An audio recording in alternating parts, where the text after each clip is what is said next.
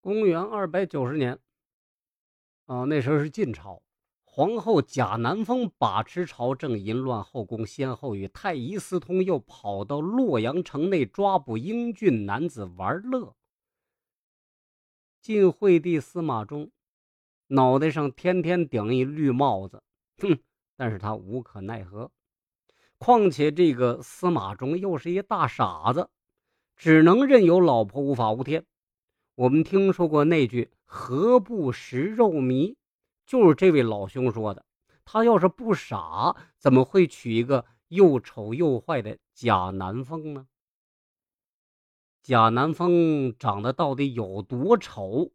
据史书记载，此女五短身材，面目青黑，鼻孔朝天，眉后还有一大块胎记。想当初，晋武帝因为政治联姻。将天下最丑的女人嫁给了儿子，目的是为了司马家皇位的稳固，但结果却恰恰相反，贾南风反而成了西晋混乱的根由。早在当太子妃的时候，这个女子就很嫉妒、很霸道，不允许老公身边有别的女人。有一次啊，她看到身边的宫女肚子微微有些隆起。贾南风立刻就明白了，是自己的傻老公背着她偷吃，他厉声一喝：“给我按住他！”然后呢，夺过旁边卫士的长戟，生生就剖开了宫女的肚子。那个场面残忍而血腥，自此再也没有哪个女人敢靠近司马衷了。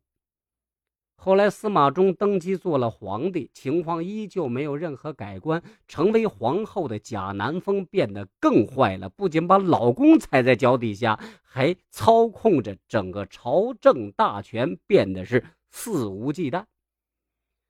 她不让老公纳任何妃子，自己却乱搞起来。她和太医私通，时间久了，也觉得，嗯，没太有多大意思。因为太医院的医生大多都是老头于是他就将眼光盯住了洛阳城内的帅小伙。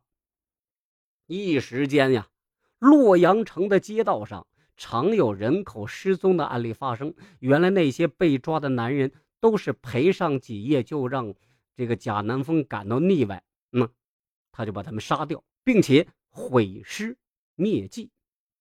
只有一个小吏除外啊，他不是叫小吏呀，他不是名字不叫，就是一个小官儿。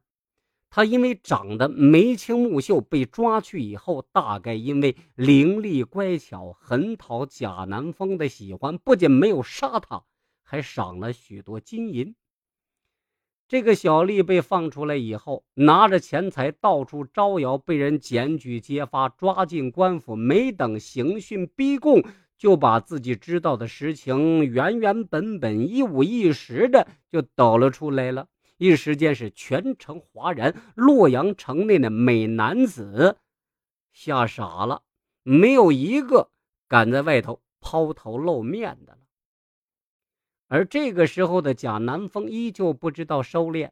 俗话说：“不作死，那就不会死。”他自己生不下一男半女，从外头抱了一个孩童回来之后，将这十二岁的皇太子司马昱害死了，这就动摇了一个国家的根基，给了那些蠢蠢欲动的司马皇族一个最合适的借口，于是引发了历史上著名的八王之乱。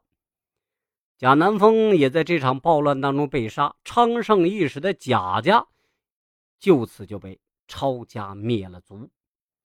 由此看来啊，贾家的下场不可谓不惨。但是那些被贾南风害死的人又是何其无辜！原本锦衣玉食、享用民脂民膏、悠闲不足，偏要让内心的罪恶无限膨胀，最终落得个死无葬身之地。正所谓多行不义必自毙。